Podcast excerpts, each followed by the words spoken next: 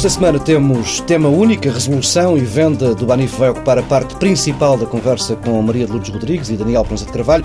Já lá iremos a esse tema central, esse assunto que está a tomar conta da atualidade política no, neste final de ano.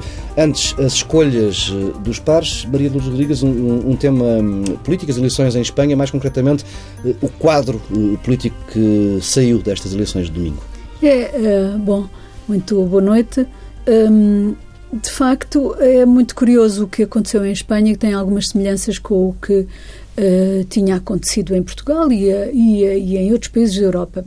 Penso estarmos perante uma tendência, uma uhum. tendência de uma maior uh, diversificação dos partidos políticos no arco da governação, no chamado arco de governação, com representação parlamentar, uh, e isso a verificar-se uma tendência que eu penso que eh, que se está a verificar significa que os grandes partidos, eh, no caso espanhol o PP e o PSOE, no caso português o PSD e o PS, deixaram de ter eh, margem para acomodar a diversidade de expectativas, a uhum. diversidade de visões e de perspectivas até. E o surgimento de pequenos partidos, e eu penso que isso vai ser o futuro, uma maior pulverização, um maior pluralismo político-partidário com assento nos, eh, nos eh, parlamentos. O que significa que as condições de governação vão ser eh, forçosamente afetadas, já vai, vamos assistir a uma alteração, a exigir muito mais capacidade de negociação, muito mais capacidade de consensualização, uma forma diferente de governar. De, eu ouvi na noite das eleições em Espanha um representante do Partido Popular reivindicar já novas eleições, considerando que era um quadro impossível para a governação.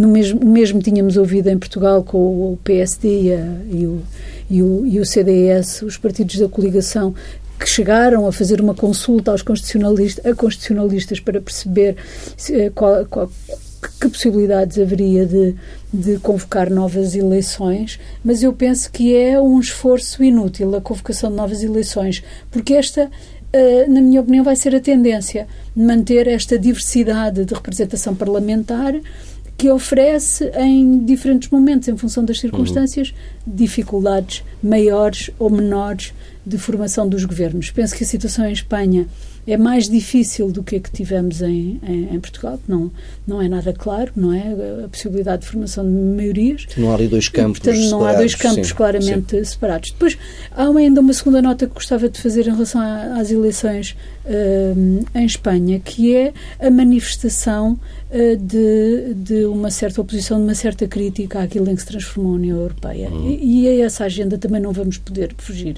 Há um voto de protesto em relação a, a, às instituições da União Europeia que tem que ser considerado uh, ouvir como por vezes se ouve, considerar que uh, as questões europeias não são passíveis de ser discutidas nem de críticas, são compromissos que os Estados-membros adotaram e que têm que ser respeitados integralmente e sem discussão. Uhum. Uh, Penso que a reflexão que temos que fazer é ao contrário. Em que é que se está a transformar a União Europeia e as suas instituições que, que provocam uma tão grande um, uma, uma, uma tão, um tão grande número de cidadãos dos uhum. diferentes uhum. países que se manifestam contra, que votam uh, porque estão uh, claramente em desacordo com aquilo que são as políticas um, da União Europeia. São essas duas notas que gostava de fazer. Agora, se me permite também aqui um pequeno comentário, porque esta situação em Espanha é evidentemente importante e, hum. e reflete-se também em Portugal e no, no conjunto da Europa. Bom, eu, enfim, estou de acordo com a análise, embora me pareça que eh, o que está a acontecer é que estes países do sul da Europa vão ter condições de governabilidade muito complexas. E isso não vai ajudar nada hum a melhorar a situação económica e social, porque naturalmente uh, isso gera desconfiança nos investidores, naqueles que geram emprego geram capacidade de, de crescimento económico. Um, e há outro tema também, é que também em França, aí um pouco uh, de sinal contrário, também há a mesma pulverização agora com um partido da extrema-direita a ter uma, uhum. como se sabe, uma votação extremamente significativa. Também aí o bipartidarismo uhum. está em, em crise, causa, não é? Sim, sim. Eu e acho que é em toda a Europa. É, em toda a Europa. E isso, de facto, acho mas que. Mas a é... crítica à Europa em França é muito mais negativa do que foi em Espanha Sim. ou em Portugal. Sim, mas eu, eu ia acrescentar o seguinte: de facto, em parte, o que está a acontecer é uma grande desilusão nos partidos que têm assumido a governação nas últimas décadas. Isso teve muito a ver com a crise eh, económica e financeira e que a Europa eh, não conseguiu eh, em tempo até evitar. Uhum. Porque enquanto que nos Estados Unidos, perante a crise internacional que se desencadeou em 2008, foram tomadas medidas que evitaram uma crise depois económica, uma recessão profunda. Na Europa isso não aconteceu, e nomeadamente os países mais afetados, os países do Sul, com essa crise de confiança que se abateu uh, relativamente às dívidas soberanas e à capacidade destes países solverem os seus compromissos, levou de facto a que o, o, desemprego tivesse aumentado significativamente, em que tivesse havido mesmo, enfim, perda de, de condições de vida, eh, da generalidade da população e isso traduz-se, obviamente, numa grande desilusão relativamente aos partidos considerados uhum. responsáveis por essa situação. E isso é muito preocupante. E em Espanha, ainda mais preocupante, porque há um partido que esteve em vias de ficar em segundo lugar, eh, em termos de número de votos, que é o Podemos, que é um partido antissistémico uhum. uh, e que tem muita influência e que, na verdade, nós não sabemos muito bem o que é que eles pretendem, qual é a alternativa deles.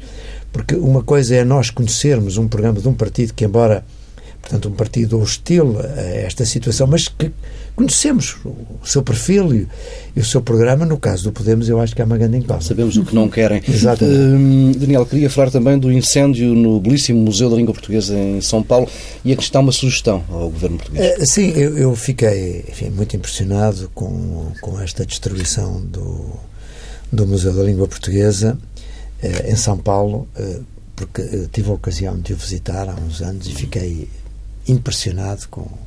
E, e, nós, portugueses, eu acho que é uma coisa que me acontece. Quando nós estamos aqui muito uh, fracos em autoestima, mesmo com um grande pessimismo, por vezes, quando viajamos a países que falam a nossa língua, no caso do Brasil, hum.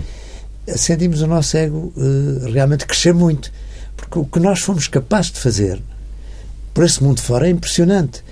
Um, por exemplo, quem conhece a, a Minas Gerais e aquelas cidades históricas e, e, possa apreciar de facto o que foi a obra dos portugueses ali. E o Museu da Língua Portuguesa enche-nos de orgulho. E de facto, nós, portugueses, um, se temos um, uma enorme mais-valia, um enorme valor, é exatamente na língua. E isso devia, de facto, estar presente todos os dias na uh, na nossa uh, apreciação da realidade, do presente e do futuro. Um, e, e, é aquilo que nos diferencia muito, por exemplo, da Grécia, não é? Uhum. que é um, é um conjunto de ilhas com uma língua que ninguém consegue perceber. Nós não, nós temos uma expressão muito forte noutros continentes. E a sugestão era esta, que eu acho que devíamos aproveitar esta ocasião, e isto é para o, para o Ministro João Soares, e poder importar a ideia e fazer aqui uma réplica, uma uhum. espécie de franchise de, daquele museu, porque aquele museu é fundamentalmente digital. E, uhum. portanto, aproveitar essa ocasião para nós aqui em Portugal, que nós devíamos ter tido essa ideia antes dos brasileiros, e também fazer um museu daquele tipo. Não é? Fica essa sugestão e fechamos esta primeira hum, parte do Pares da República. Estamos já daqui a pouco para falar do Barif.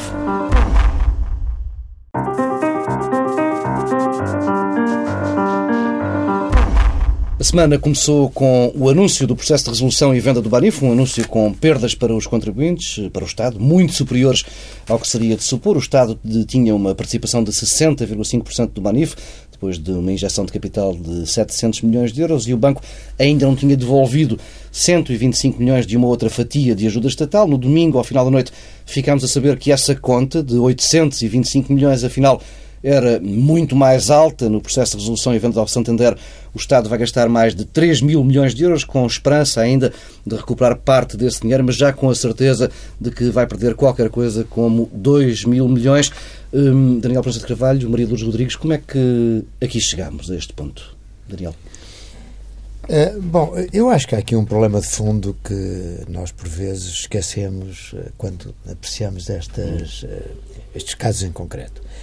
E o problema de fundo é que, com a crise internacional, uma crise brutal do ponto de vista económico, quer dizer, que se desencadeou exatamente pela falência de um banco, a Lehman Brothers, e que hoje, enfim, quase toda, todos os economistas consideram que foi um erro ter deixado de cair uhum. esse banco. Uh, isso fez com que um, a banca Uh, isto desencadeou uma crise económica e as crises económicas, é, como é evidente, afetam muito uh, o, o, sistema financeiro, uhum. como não pode deixar de ser. Concretamente em Portugal uh, e em Espanha, a banca foi muito afetada depois também com a recessão que se seguiu. Muitas empresas, muitas famílias deixaram de poder suportar o, as suas dívidas, realmente havia um endividamento excessivo e os bancos entraram em dificuldades. Agora, para encurtar, veja-se a diferença de comportamento entre Portugal e a Espanha. A Espanha, perante essa situação, enfrentou o problema de uma forma frontal. Procura fazer um, um consenso entre uh, os reguladores, o governo, uh, a Comissão de Valores, uhum. portanto, o regulador do mercado, os acionistas de, dos vários bancos e liderados pelo governo, que assumiu essa responsabilidade de uma forma direta, não se escondeu atrás de ninguém, criou um fundo de 40 mil milhões de, de euros e procurou capitalizar todos os bancos que tinham dificuldades e fazer reestruturações de modo a, de uma vez por todas, procurar resolver este tema, que era um tema muito importante. Aqui em Portugal nem sequer os 12 mil milhões Exatamente, que estavam dedicados a essa tarefa foram Exatamente. gastos, não é? Nem sequer os 12 mil milhões, praticamente só se gastou metade naquela altura para capitalizar os bancos e, portanto, ficaram situações por resolver. E situações que, de facto, o, governo de então, também em vez de assumir diretamente, deixou que se deteriorassem e acabassem por criar situações terríveis. O caso do BES é, é um caso, nesse aspecto, exemplar, que ainda está longe de estar resolvido, porque desde logo gerou um contencioso que envolve o Estado, envolve o Banco de Portugal, envolve o novo banco, envolve, eh, portanto, múltiplos, eh, múltiplas eh, entidades e, e que, portanto, não se sabe ainda qual é a fatura que os contribuintes vão de pagar. Por outro lado, esta tese do governo anterior de que o que era fundamental era poupar os contribuintes, é uma tese que se revelou, e era evidente que se revelava, totalmente eh, imprópria. Porque, na verdade, os contribuintes, de uma maneira ou de outra, vão ter de suportar sempre uhum. estes encargos.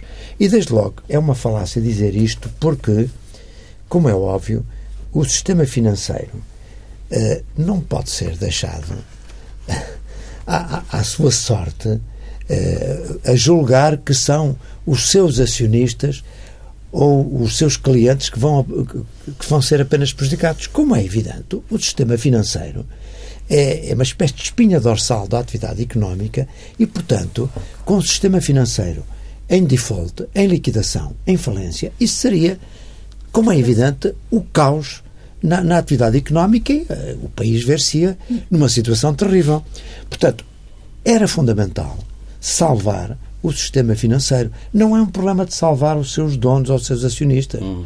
É um problema de salvar o sistema que, eh, e, e, com isso, salvar o próprio país é? e a economia do país. Portanto, era uma falácia essa afirmação. E depois, porque, na verdade, as soluções que foram encontradas, quer num caso, quer noutro, esta solução da resolução é uma solução eh, que é uma solução extrema que afeta muitos stakeholders uh, que estão em causa. Afeta, desde logo, os acionistas. Uhum. Afeta, por exemplo, agora no caso também do Banif, para entrarmos aqui neste caso concreto, os uh, titulares de obrigações subordinadas. Afeta titulares de produtos vendidos ao balcão, aos balcões do banco.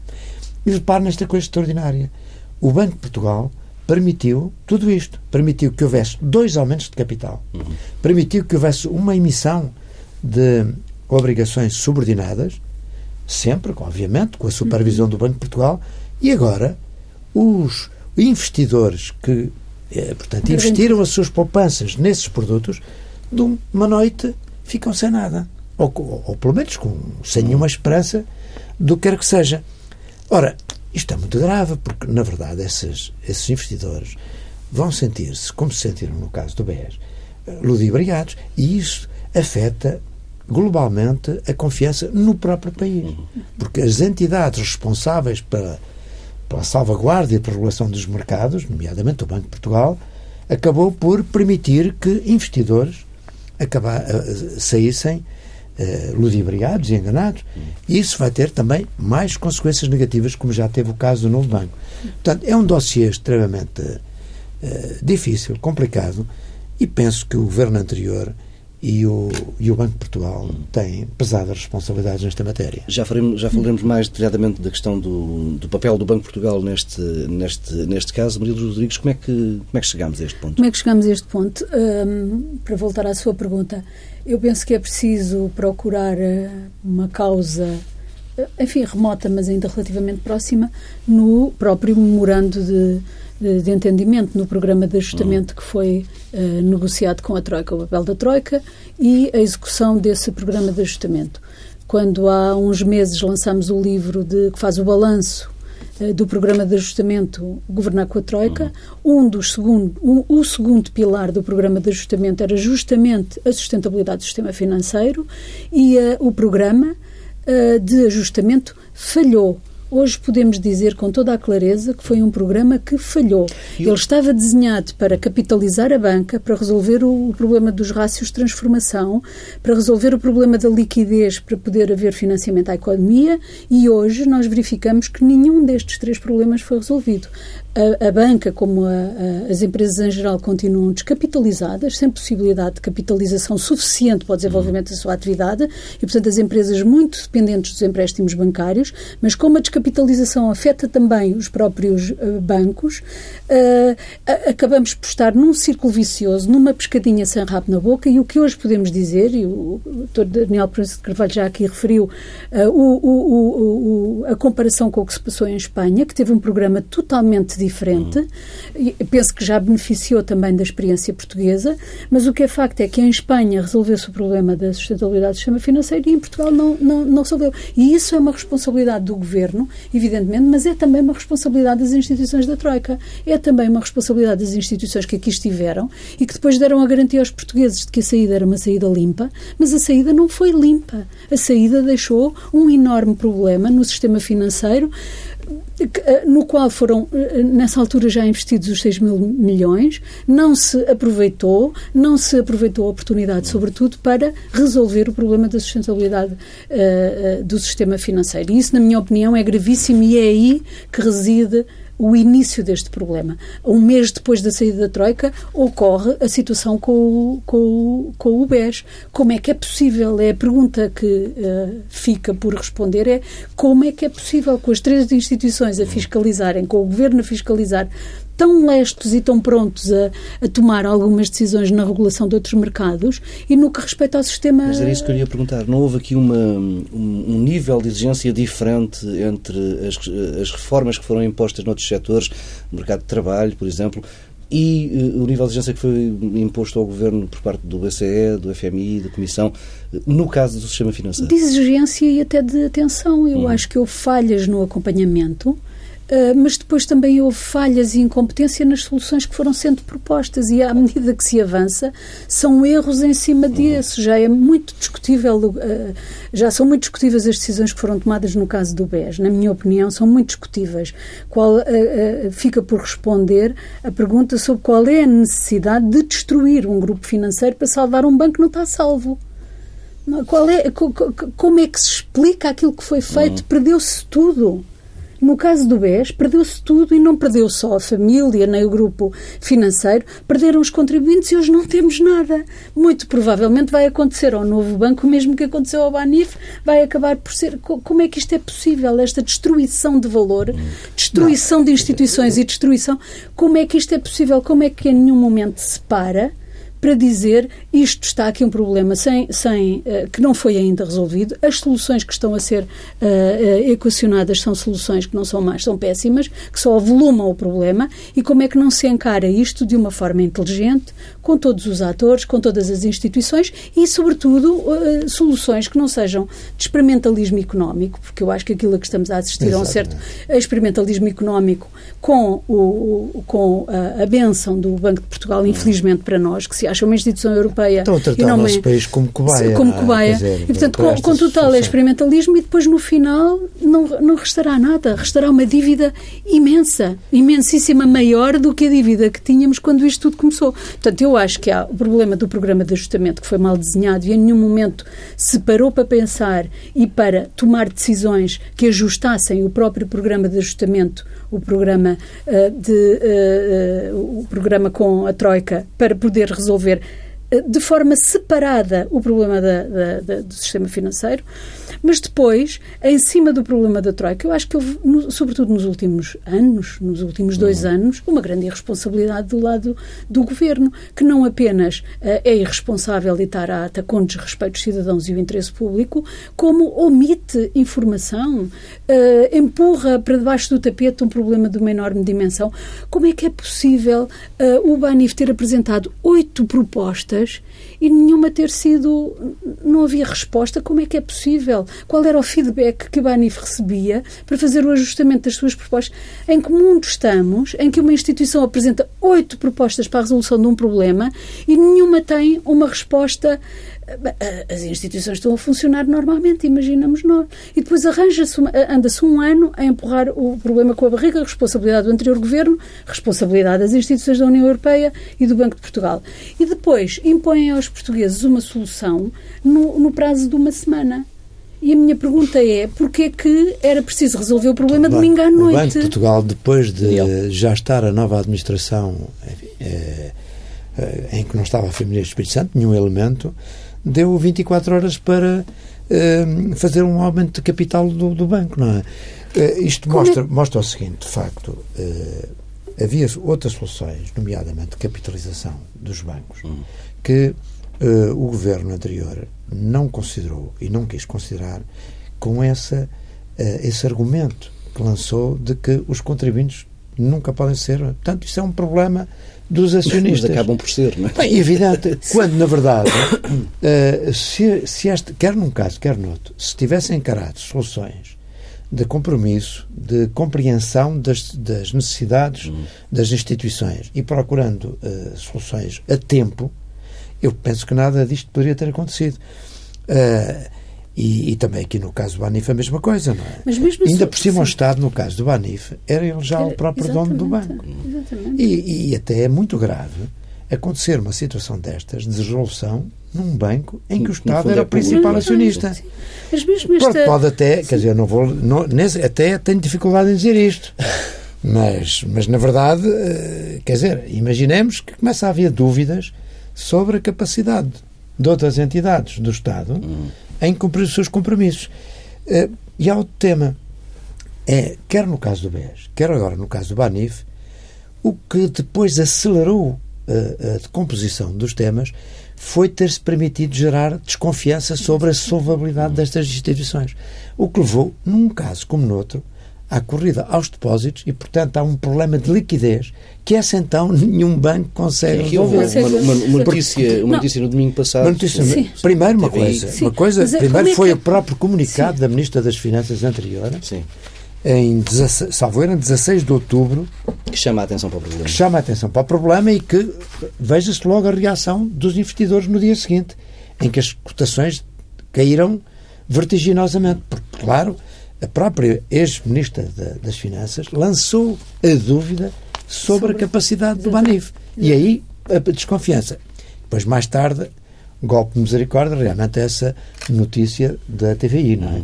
Claro, quando se lança sobre um banco uma desconfiança, não há nada a fazer, Sim, não é? Mas também é inexplicável como é que durante meses a fio o Banco de Portugal tem um pronunciamento sobre a atividade do, dos bancos, no caso do BES ou do BANIF.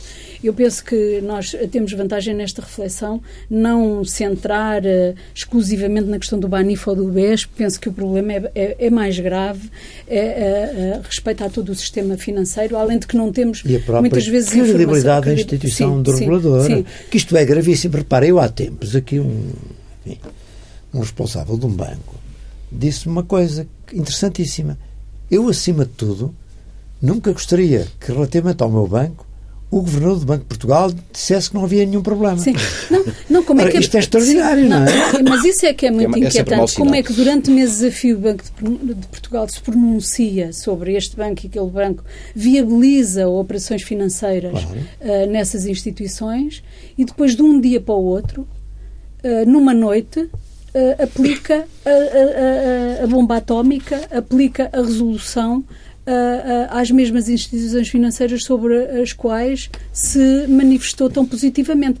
Isto é uma coisa muito inquietante. Mas a questão que fica uh, também é sobre o próprio instrumento de resolução que esse eu ah, acho que é o, o, instrumento da experimentação e que devia ser questionado e que devia ser uh, debatido. Não há outras alternativas. No caso do Banif ou no caso do BES, o, o Daniel França de Carvalho já disse que havia outras alternativas como é que é possível explicar que no caso do Banif esteja a correr um concurso e ainda antes de finalizado o concurso o Banco de Portugal aplique a resolução. Como é que é possível, como é que isto se explica?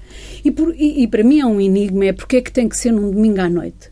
Porque é que tem que ser no domingo à noite? Segunda-feira era tarde demais para um problema que levava um ano de atraso. É, o problema, é o problema é das férias tal, da Comissão a tal crise Europeia. de liquidez gera uma situação em que o, o, os depósitos vai, iam esvair-se muito rapidamente porque permitiu-se que deixasse que, que, que, que não, existisse houve uma um crise. Ultimato, houve um ultimato do BCE que, que, disse que se não houvesse uma decisão Mas até, viu até esse final ultimato, de domingo, não, foi viu esse ultimato é que eu não vi em lado já nenhum. por alguns dos, dos protagonistas que o banco seria retirado mas, como sim, contraparte do sistema Paulo, do Eurosistema. O que, não é? percebe o Paulo, ter acesso à liquidez. Sim, é? Percebe o que eu quero dizer? É que há demasiadas afirmações contraditórias entre si, demasiadas decisões contraditórias entre si. Abre-se um concurso, aplica-se a resolução, chama-se o Banco de Portugal, afasta-se o Banco de Portugal, chama-se a administração do banco. Há muita coisa por uhum. explicar. Muita coisa por explicar. Agora, aqui também é um tema... Mas percebe-se que há uma pressão da União Europeia para a privatização a qualquer custo e a privatização a qualquer custo só prejudica uma entidade que é a entidade de Estado não, e a de, entidade de interesse público. Desde é? janeiro que a Comissão Europeia pressionava uh, para a resolução. Era bem, era bem sim, para a venda. Sim, sim.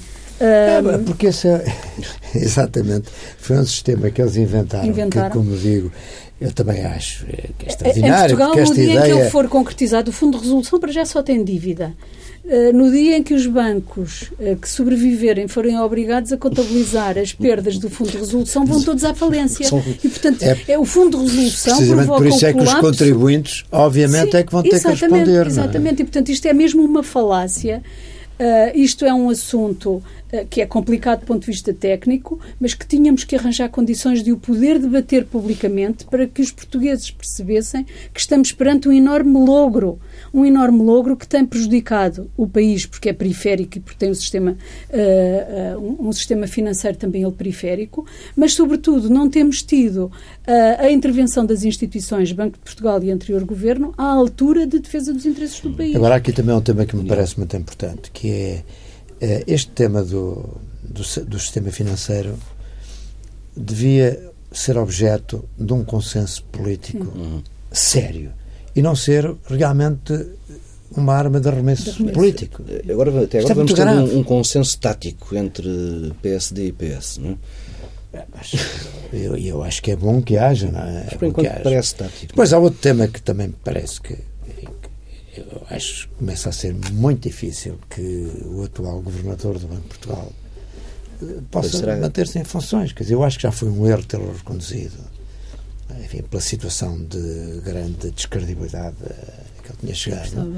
E, de facto, eu também não compreendo como é que uh, o Dr. Carlos Costa não achou ele próprio que seria melhor deixar lugar a alguém uhum. que estivesse mais livre de, de um peso tão negativo como o dele, não é? Hum.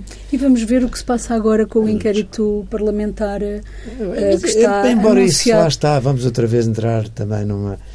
Eu, eu, os inquéritos não, parlamentares sim. são sempre também. Os inquéritos parlamentares, se cumprirem a sua missão, que é de fiscalização de entidades públicas, se for de fiscalização das entidades de supervisão, que é para isso que existem, não é para andar a fiscalizar as entidades privadas, é para fiscalizar as entidades públicas. Mas não é isso que tem acontecido, o, não é? Mas, mas, era muito importante e depois o que, que acontece é que os vários partidos ali prosseguem a luta política através de, daquele sistema. Quer dizer, é sempre muito.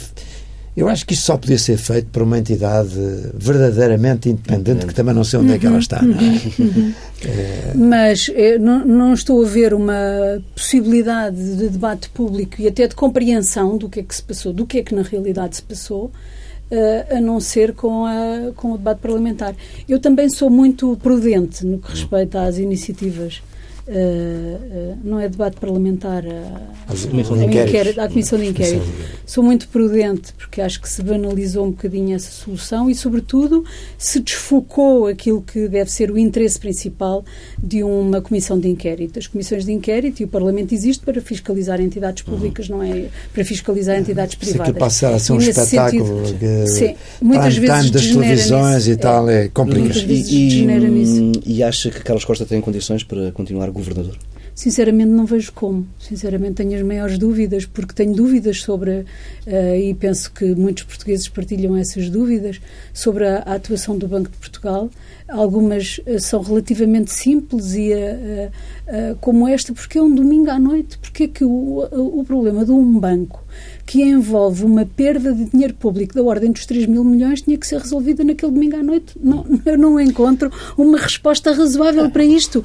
Se o prazo uh, da, de vigência da, da, da, atual legislação terminava a 31 de dezembro, entre 18 ou 19 de dezembro e 31, há muitos dias. E o tempo, em processos de negociação, é uh, uma variável preciosa para se poder ter ponderação e para se poder ter melhores condições de negociação. E, portanto, a, a, forma como foi gerida esta variável tempo neste processo é para mim um enigma e aqui a responsabilidade e o envolvimento é sobretudo do Banco de Portugal. Quem dita que a solução tem que ser tomada naquele domingo à noite é o Governador do Banco de Portugal e, e, e, essa justificação não, não, não, está dada. É porque tinham que ir todos de férias no Banco de Portugal e na, e na União Europeia. Bom, mas a maior parte dos portugueses vão ter, com sorte, o dia 25, o dia de Natal, de férias. Não têm outras férias.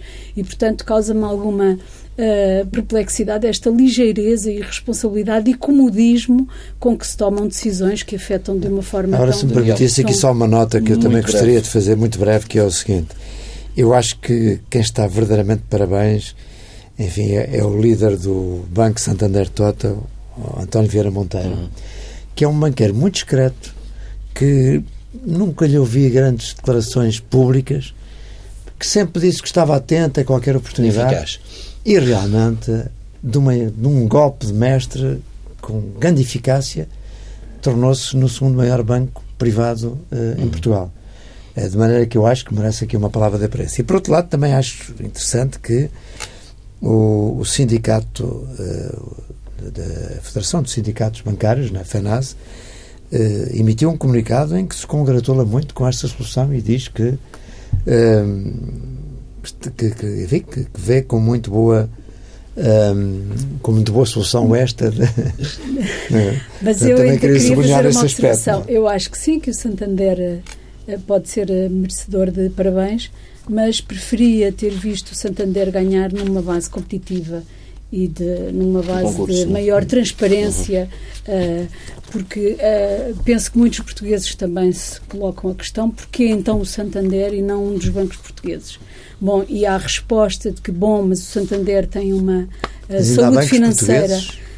Pois, também é uma pergunta. Também é uma pergunta. Mas penso que mesmo aí uh, os parabéns seriam, podiam ser uh, ainda redobrados se de facto tivesse havido uma maior transparência. Vamos ver, se teremos a oportunidade de ver se há como é que o processo decorreu. Exatamente. Vamos ter de fazer aqui nova pausa no Pares da República. Regressamos já daqui a pouco com as sugestões.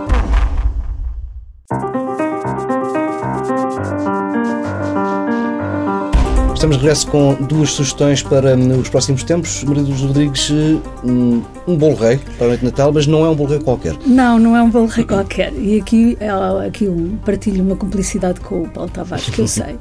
Discute-se muito, por esta altura, uh, qual é o melhor bolo rei de Lisboa. E eu continuo a dizer que o melhor bolo rei de Lisboa é o bolo rei do Califa. Em Benfica. Porque ela, em Benfica, porque além de ser muito, muito bom, tem ainda uma enorme vantagem, é que podemos comer bolo rei durante todo o ano, porque o Califa faz bolo rei todos os fins de semana ao longo de todo o ano e, portanto, não só no Natal nós podemos, de facto, beneficiar desta bela doçaria.